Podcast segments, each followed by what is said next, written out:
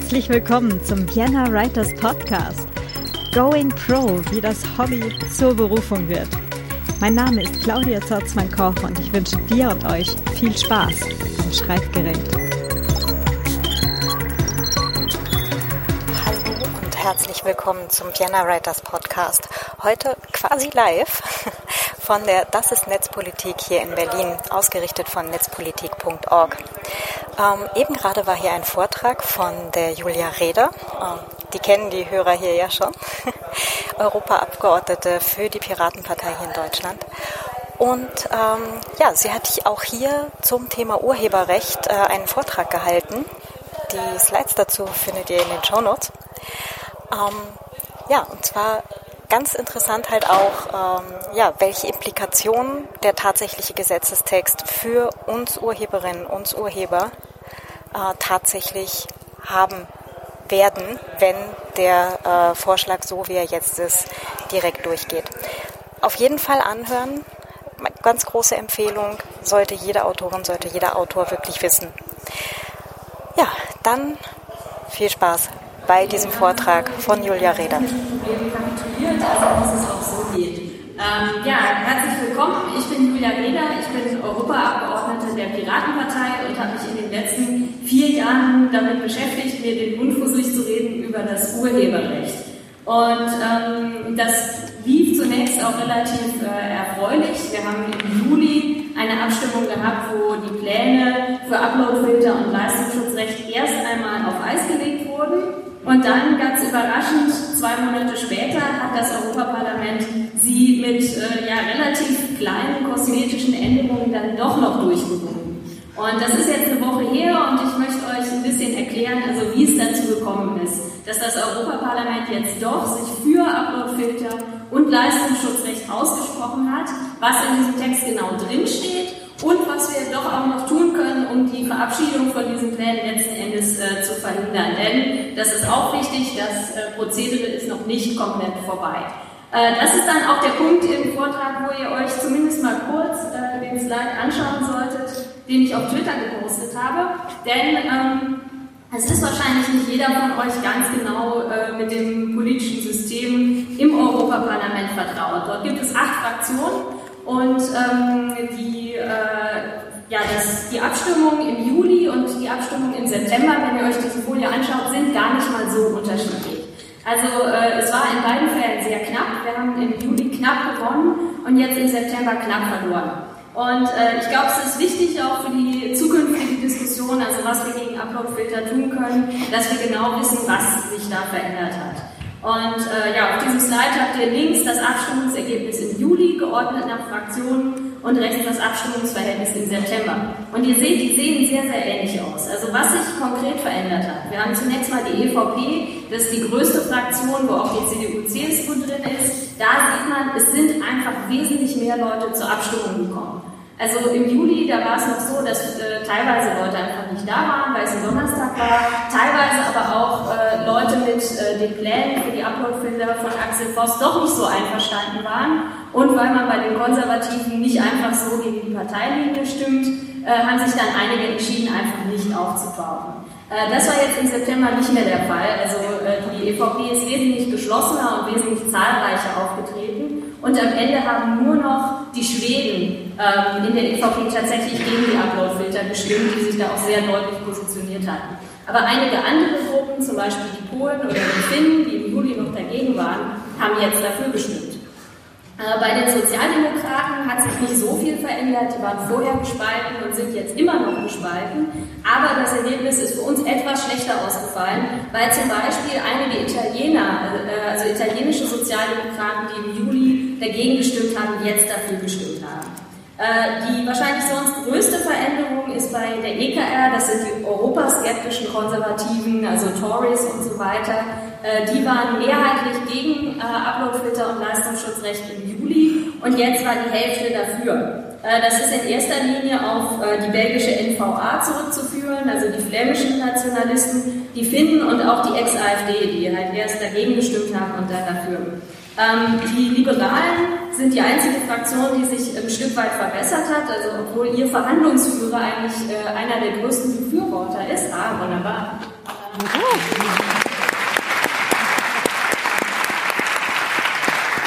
weiß jetzt nicht, wo die Folie herkommt. Das heißt, äh, ich hoffe, dass sie dann einfach magisch wieder verkündet. okay, das war was, das hat erledigt. Ähm, auch bei, also bei den kleinen Fraktionen, Grüne, Linke und die äh, sogenannte EFDD, äh, die waren eigentlich immer dagegen. Und da hat sich auch nicht viel verändert, bloß dass halt alle drei dieser Fraktionen einzelne Leute dann doch ähm, äh, an die Gegenseite verloren haben. Ähm, ja, wie kann man das erklären? Also ich glaube, was man daraus lernen kann, ist zunächst einmal, dass Aktivismus aus der Zivilgesellschaft durchaus funktioniert, aber er hat nur eine sehr, einen sehr kurzen Wirkungsgrad. Also im Juli hatten wir zum Beispiel einen Blackout der Wikipedia in Italien, der dazu geführt hat, dass viele italienische Sozialdemokraten, die sonst eigentlich als ähm, äh, mehr oder weniger urheberrechtsextrem äh, gelten, ähm, sich doch Gedanken gemacht haben und letzten Endes dagegen gestimmt haben. Und manche von denen haben diese Position beibehalten, andere sind aber auch wieder umgefallen. Also das zeigt solche Dinge wie Wikipedia Blackouts oder äh, große Proteste, die wirken, aber die wirken für eine sehr kurze Zeit. Genauso hatten wir ähm, in Deutschland oder äh, mehr oder weniger europaweit eine sehr große Petition auf change.org, die hat bis zur Abstimmung im Juli fast eine Million ähm, äh, Unterschriften gesammelt. Das hat einen großen Eindruck gemacht. Aber was dann nicht passiert ist, ist, dass zwischen Juli und September eine zweite Million dazugekommen wäre, sondern es ist nach diesem Erfolg im Juli mehr oder weniger stagniert. Und ähm, genauso in Polen, also die polnischen, äh, äh die Polen haben im Juli allesamt gegen den Vorschlag gestimmt oder sich enthalten. Also es gab keine einzige Stimme dafür weil es davor auch große Proteste gab, also auf, den, auf der Straße und so weiter. Und das ist halt äh, nicht im gleichen Maße passiert im September und dann haben sich doch 19 polnische Abgeordnete zwischen Juli und September magisch umentschieden. Ähm, also was man daraus lernen kann, denke ich, also Aktivismus ist super wichtig, aber er muss kontinuierlich sein und es ist natürlich unglaublich viel verlangt, weil alle äh, äh sich mit zehn verschiedenen wichtigen Themen beschäftigen und äh, zwischendurch auch noch Broterwerb und solche Dinge machen müssen. Und das ist natürlich für, für äh, die Zivilgesellschaft eine unglaublich schwierige Aufgabe, an so einem Thema dran zu bleiben über viele Jahre. Aber äh, es ist offensichtlich, offensichtlich notwendig. Also ähm, äh, es gab vor der Abstimmung im September weniger äh, vergleichbare Aktivitäten von uns und die hatten auch weniger Reichweite. Teilweise muss man sich auch fragen, ob da nicht irgendwie uns äh, böse mitgespielt wurde. Also ich zumindest habe die Erfahrung gemacht, dass mehrere meiner Webseiten und, äh, und so weiter auf irgendwelchen Blacklists gelandet sind wegen angeblicher Urheberrechtsverletzung und einfach nicht mehr verteilt werden könnten, was ein bisschen merkwürdig ist. Ähm, gleichzeitig ist die Gegenseite äh, natürlich nicht äh, still geblieben. Also es gab vor allen Dingen äh, in der Presse eine sehr massive Kampagne für das Leistungsschutzrecht. Ähm, Frankreich hat zum Beispiel die Kulturministerin der verschiedenen Länder aktiviert, äh, um eben gezielt auch mit ihren Abgeordneten zu reden. Und ein Narrativ, das bei meinen Kolleginnen und Kollegen in Brüssel ganz massiv verfangen hat, war äh, das Gerücht, dass die Kampagne gegen Uploadfilter und Leistungsschutzrecht vollständig von Google bezahlt und organisiert wurde. Ähm, das ist äh, äh, relativ erschreckend. Also es ist so weit gegangen, dass äh, ein junger Pirat, der mich letzte Woche in Straßburg besucht hat, der hat vor dem Straßburger Parlament mit einem selbstgebastelten Schild gestanden und hat erzählt, Abgeordnete sind dann vorbeigekommen, haben ihm den Stinkefinger gezeigt und gesagt, er ist ein Agent von Google. Also äh, relativ äh, äh, drastisch und ich glaube auch äh, ja eigentlich erschreckend, weil wir sollten uns ja wünschen, dass sich irgendwie junge Leute für die Europapolitik äh, interessieren. Aber das Fazit daraus ist halt, also wir müssen kreativer werden, wir müssen Abgeordnete äh, direkt ansprechen und die müssen das Gefühl haben, also das ist ein Thema, das in ihrem Wahlkreis und auch im Wahlkampf äh, wirklich relevant ist und dass das Leute sind, die sie kennen, weil wenn sie das von ihrem Neffen oder ihrer Nichte hören, dann werden sie wahrscheinlich nicht denken, dass die von Google bezahlt sind. Also, ähm, das ist wahrscheinlich, wie, wie es zu diesem Ergebnis bekommen, gekommen ist. Äh, ich will euch jetzt kurz erklären, also was da genau eigentlich beschlossen wurde. Denn es gab ein paar Veränderungen, allerdings leider äh, sind die zum größten Teil kosmetischer Natur. Also da haben wir zuerst mal das Leistungsschutzrecht. Und was sich nicht verändert hat, äh, im Gegensatz zu dem, was oft behauptet wird, ist, dieses Leistungsschutzrecht ist deutlich weitgehender als das, was wir in Deutschland haben. Das bedeutet also, in Deutschland ist es so, Suchmaschinen und Nachrichtenaggregatoren dürfen keine Teile aus Presseartikeln verwenden. bei diesem europäischen Vorschlag ist es so, dass kein Online-Dienst äh, diese Ausschnitte verwenden darf. Das heißt, das gilt auch für euer Blog, das gilt auch für die Wikipedia und alle, die behaupten, irgendwie die Wikipedia wäre von diesem Vorschlag ausgenommen, beim Leistungsschutzrecht erzählen die schlicht und ergreifend Unsinn. Ähm, ich hätte euch äh, im Zweifelsfall auch den entsprechenden äh, Textausschnitt dazu eingeblendet, aber ansonsten äh, könnt ihr es auch später nochmal nachlesen. Also was hat sich geändert bei diesem Leistungsschutzrechtsvorschlag? Im Juli stand da, also das Leistungsschutzrecht, äh, es gibt eine Ausnahme für reine Hyperlinks. Da haben wir gesagt, naja, das ist ja schön und gut, aber was ist denn ein Hyperlink? Heißt das, ich darf die URL posten? Oder heißt das, ich darf auch die Überschrift zum Beispiel von einem Presseartikel posten? Es war völlig unklar, manchmal ist die Überschrift ja auch Teil des Hyperlinks.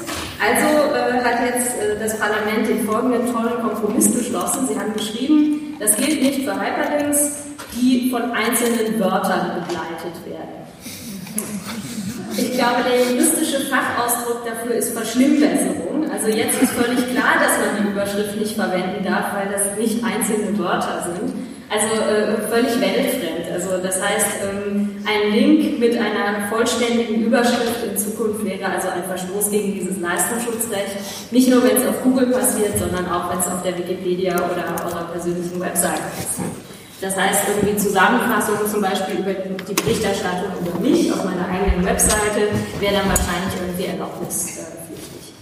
Ja, jetzt wird äh, das Parlament diskutieren müssen, gemeinsam mit dem Rat, äh, wie denn der Kompromiss zwischen den beiden äh, Kammern aussehen soll für das Leistungsschutzrecht. Und ähm, der, der Rat äh, hat zumindest noch ein kleines bisschen mehr Flexibilität da drin, indem er sagt, naja, okay, also einzelne Wörter zu schützen geht ja vielleicht ein bisschen zu weit, deshalb sollen nicht substanzielle Teile eines äh, Presseartikels weiterhin äh, verwendet werden dürfen. Äh, versäumt aber zu definieren, was nicht substanziell ist und sagt, das soll jeder Mitgliedstaat für sich selbst entscheiden. Äh, diese Richtlinie hatte mal den Sinn, das europäische Urheberrecht zu vereinheitlichen. Äh, das ist damit, glaube ich, auf ganzer Linie gescheitert. Und ähm, natürlich ist es klar, also wenn irgendeine Webseite europaweit verfügbar sein will, dann wird sie sich wahrscheinlich nach dem strengsten Leistungsschutzrecht in ganz Europa richten müssen. Das heißt, wenn irgendwie Frankreich entscheidet, drei Wörter sind eine Verletzung, ja, dann ist das der Standard, nach dem man sich zu richten hat. Also nicht besonders ähm, äh, befriedigend das Ganze. Ähm, was auch noch ähm, häufiger gesagt wird, also der, dass angeblich der Text des Parlaments äh, zum Leistungsschutzrecht entschärft werden würde, denn legitime, private, nicht kommerzielle Nutzung durch Individuen sei gestattet. Äh, dazu muss man sagen, also privat ist etwas anderes als Privatperson. Also es muss beides zutreffen. Es handelt sich um eine Privatperson, die etwas privat, also nicht öffentlich postet und nicht kommerziell. Also das würde bedeuten, wahrscheinlich dürft ihr nach wie vor Ausschnitte aus Presseartikeln in einer E-Mail verwenden. Was es aber nicht bedeutet, ist, dass ihr die auf Facebook oder Twitter teilen dürft oder auf eurer eigenen Webseite. Also insofern ist, glaube ich, diese Ausnahme in der Praxis weitgehend sinnlos. Äh, ja, wie sieht es äh, bei den Upload-Filtern aus? Also das Grundproblem äh, bei den Upload-Filtern ist in dem Text, den das Parlament jetzt verabschiedet hat, äh, nach wie vor da. Und zwar, ähm, also äh, Plattformen werden grundsätzlich dazu, äh, oder, dazu verdonnert, dass sie für alle Urheberrechtsverletzungen ihrer Nutzer direkt haftbar sind. Also als hätte die Plattform die Urheberrechtsverletzung selbst begangen. Das äh, ja, stellt sich vor einige Herausforderungen, denn das Problem ist, dass auf der anderen Seite, also die Rechteinhaber, nicht verpflichtet sind, äh, der Plattform in irgendeiner Form ein faires Angebot zu machen. Das heißt also, wenn ein einziger Rechteinhaber sagt, ich möchte dir aber keinen Lizenzvertrag anbieten, ich möchte, dass meine Inhalte einfach nicht auftauchen, dann hat die Plattform keine andere Wahl, als Uploadfilter zu installieren. Also es stimmt, der äh, Paragraph der äh, explizit Uploadfilter erwähnt hat, wurde gestrichen. Aber das ändert am Grundprinzip überhaupt nichts, denn äh, die Plattform ist haftbar für alle Urheberrechtsverletzungen, völlig egal, ob der Rechteinhaber Ihnen ein Angebot gemacht hat oder nicht. Das heißt also, am Ende läuft es sowieso auf Uploadfilter hinaus. Ähm, die einzige Verbesserung, die es zu verzeichnen gibt zwischen Juli und September, ist, dass wir es geschafft haben, zumindest ein bisschen einzugrenzen, um welche Plattformen es da überhaupt gehen soll. Und zwar wurde hinzugefügt, dass es sich um Plattformen handelt, die die hochgeladenen Inhalte zu Profitzwecken bewerben. Es ist nicht besonders äh, gut definiert, also man weiß nicht genau, was bewerben bedeutet. Also zum Beispiel auf Reddit, wenn man Sachen hoch und runter voten kann, ist das schon bewerben zu Profitzwecken oder ist nur sowas wie Monetarisierung auf YouTube gemeint? Ist unklar, aber ich glaube, die gute Nachricht ist, dass zum Beispiel Wikipedia, äh, die einfach nicht profitorientiert ist, damit dann wahrscheinlich relativ sicher raus wäre. Aber das Problem ist halt äh, auch auf kommerziellen Plattformen wie YouTube, äh, führen Uploadfilter regelmäßig dazu, dass legale Inhalte gelöscht werden. Insofern also ein, kleiner, ein kleines Trostpflaster sozusagen für die Netzgemeinde, dass die ganz äh, nicht kommerziellen und community-orientierten Projekte jetzt doch rausgenommen werden sollen. Aber viel mehr ähm, Positives gibt es da nicht zu verzeichnen. Äh, daneben wurde dann noch klargestellt, also dass ganz kleine Plattformen, äh, also kleine Unternehmen, die weniger als 50 Angestellte haben und weniger als 10 Millionen Jahresumsatz auch von dieser äh, Definition ausgenommen sein sollen. Alle anderen müssen aber nach wie vor äh, filtern oder Lizenzen von allen urheberrechtlich geschützten Werken auf der Welt einholen, weil sie ja jemand hochladen könnte, was natürlich äh, in der Praxis nicht besonders realistisch ist. Ähm, ja, das ist der Text, äh, mit dem das Parlament in die Verhandlungen startet. Also danach könnte man im Grunde genommen eigentlich äh, überhaupt keine kommerzielle Plattform mehr in Europa betreiben, weil äh, selbst die besten Filter werden es nicht schaffen, 100% aller Urheberrechtsverletzungen aufzuspüren und in dem Moment wäre dann der Plattformbetreiber direkt in der Haftung. Äh, der Rat, naja, der hat es vielleicht etwas, äh, einen, einen etwas realistischeren Vorschlag gemacht, äh, der für die Plattform etwas bequemer ist. Dort wird nämlich gesagt, ja, ihr seid haftbar, aber wenn ihr nach dem besten Stand der Technik filtert, dann seid ihr nicht haftbar. Das ist für die Plattform relativ bequem, weil das würde bedeuten für YouTube, naja, sie, sie filtern Musik auf dem Stand der Technik, das heißt, sie müssen eben genau nichts bezahlen und können genauso weitermachen, wie sie wollen. Äh, aber ähm, äh, für User und auch für Urheber ist das überhaupt nicht befriedigend. Denn also zunächst aus der Sicht der Urheber, Ziel dieses Artikels sollte ja eigentlich sein, dass die ganz großen Plattformen, die Inhalte monetarisieren, irgendwie mehr bezahlen. Das wird aber genau nicht passieren, denn ihnen wird ja die Wahl gegeben zu filtern und damit auf das Bezahlen zu verzichten.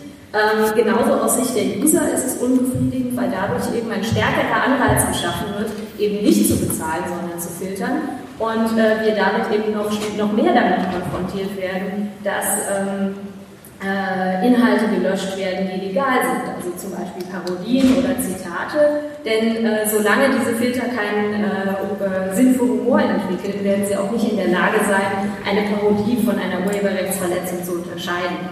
Ähm, das heißt also, der, der Ratstext zu den Upload-Filtern ist aus äh, grundrechtlicher Sicht und aus Urhebersicht äh, genauso schlimm, wenn nicht schlimmer, als der Parlamentstext. Bloß er ist etwas unternehmensfreundlicher, also wahrscheinlich auch nicht so äh, ganz das Gelbe vom Ei.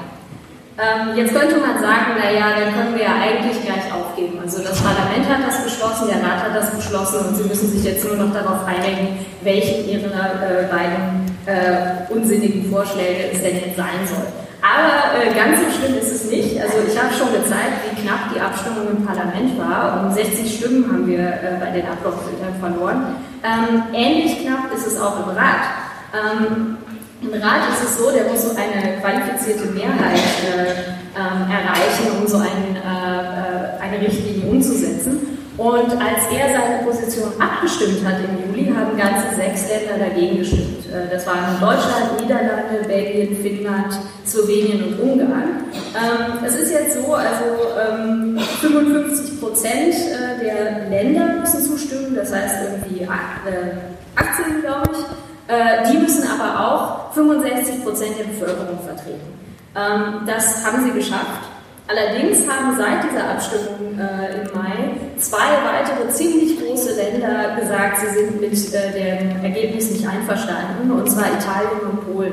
Bei Italien einfach, weil sich die Regierung geändert hat und äh, Movimento Cinque Stelle eigentlich schon immer gegen diese Reform war. In Polen wahrscheinlich vor allen Dingen wegen der öffentlichen Proteste.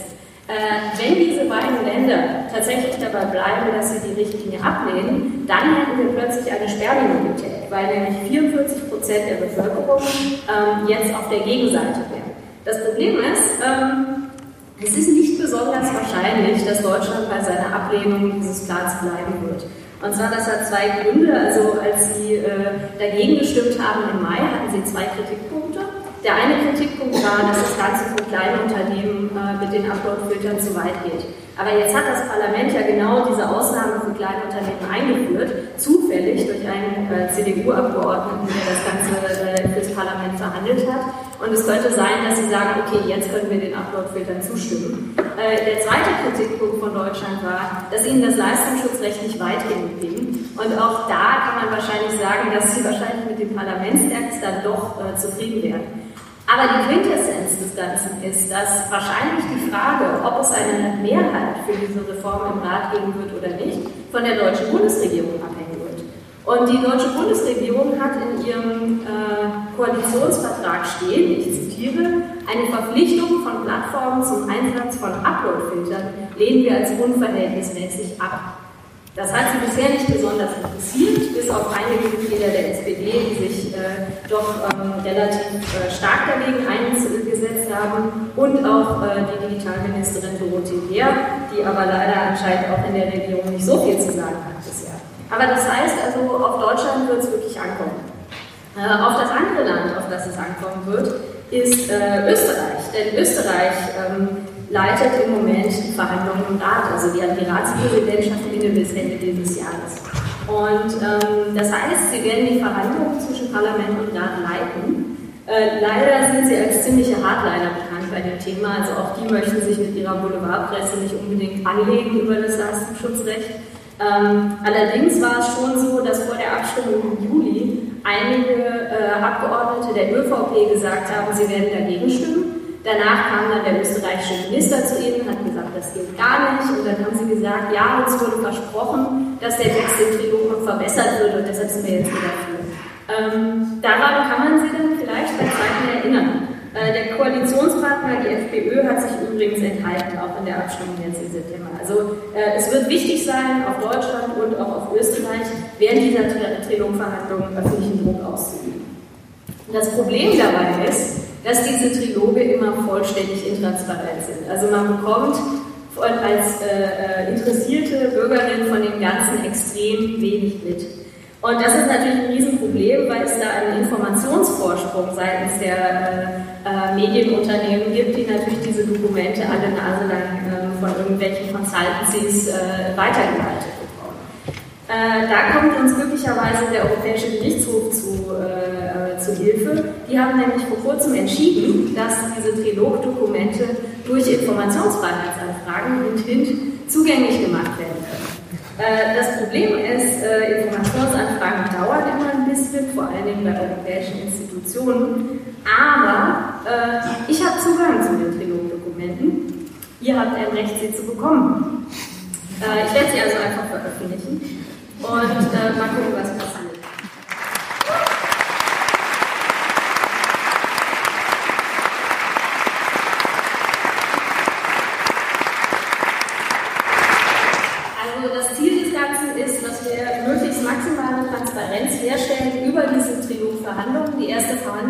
ist für den 2. Oktober vormittags angesetzt, könnt ihr euch schon mal im Kalender markieren. Und ähm, äh, es wird ganz wichtig sein, also auf die Bundesregierung und auf die österreichische Regierung während dieser ganzen Trilogverhandlungen Druck auszuüben, damit die nicht im äh, stillen Kämmerlein sich letzten Endes auf diesen Text einigen können.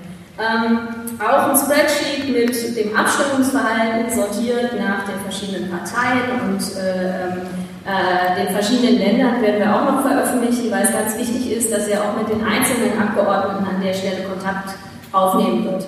Denn auch im Parlament ist nicht alles vorbei.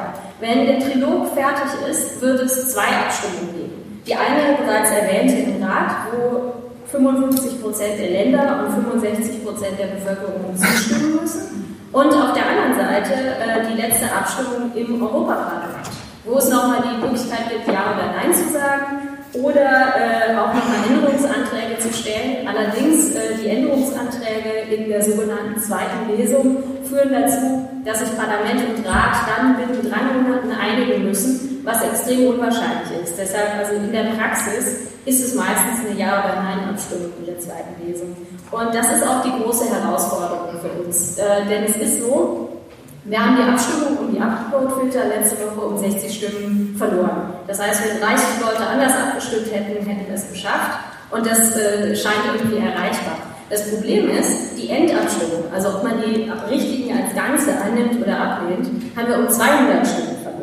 Und das ist jetzt die große Herausforderung. Also die Endabstimmung wird deutlich schwieriger zu gewinnen sein im Europaparlament. Und deshalb ist es so wichtig, sich auch äh, in der Zwischenzeit wirklich auf den Rat zu konzentrieren und zu versuchen, äh, dort die Trilogverhandlungen zu äh, beeinflussen. Denn die Endabstimmung, das wird wirklich extrem schwierig.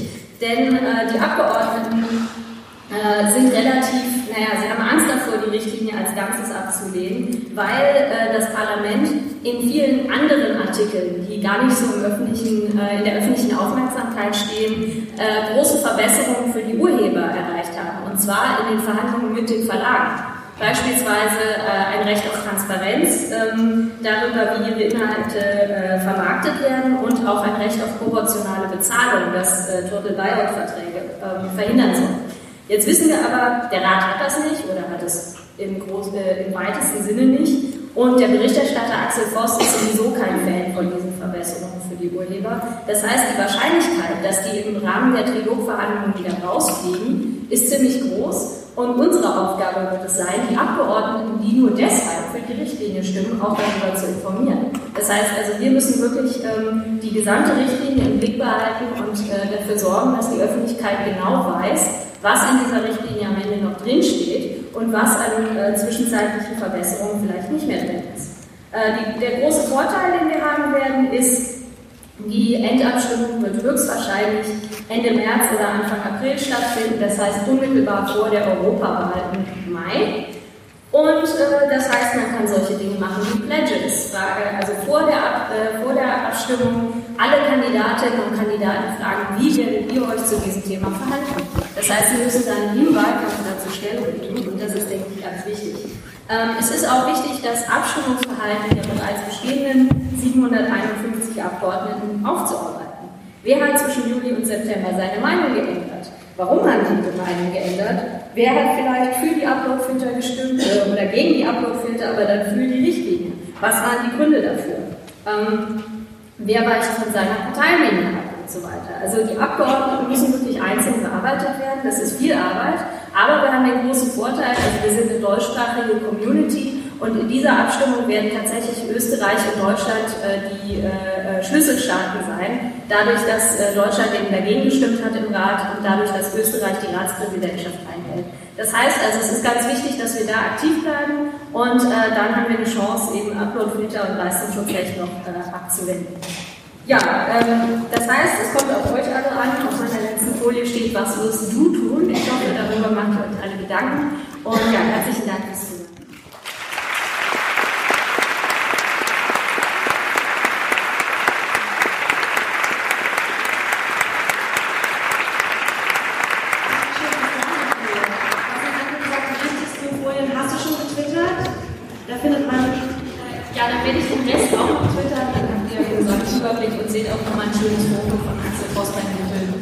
klingt toll. Schon mal voraus vielen Dank dafür. Ähm, ich habe viel gelernt bei deinem Vortrag und auch durch deinen kurzen Beitrag, als die Slides noch, als wir noch drauf hatten, dass wir Zeit haben, habe ich auch zum ersten Mal gelernt, wie man mein Twitter-Handle richtig ausspricht. Also vielen Dank auch dafür. Ich hoffe, ähm, ja, du bleibst noch bei uns. Und wenn ihr Fragen habt, dann könnt ihr gerne mal in der Mittagspause auf die zukommen. Jo, so sieht's aus. ähm, nein, ich bin keine Agentin von Google ganz sicher nicht. Ähm, aber es ist auf jeden Fall wichtig, dass wir uns als Urheberinnen und Urheber, dass wir uns auch wirklich selbst an der Diskussion beteiligen und nicht nur die Verbände das mal für uns eben gerade regeln lassen. Denkt drüber nach, schaut, was ihr selber machen könnt und wollt. Und äh, ja, vielleicht können wir dazu ja auch irgendwie gemeinsam noch was auf, ja, auf die Reihe kriegen. Hm. Alles klar. Ich schaue mir jetzt hier noch ein paar Vorträge an. Äh, wenn noch was Spannendes dabei ist, werde ich euch das natürlich gern auch wieder als Podcast-Folge zur Verfügung stellen. Und ansonsten hören wir uns demnächst wieder. Bis bald, eure Claudia. Ciao.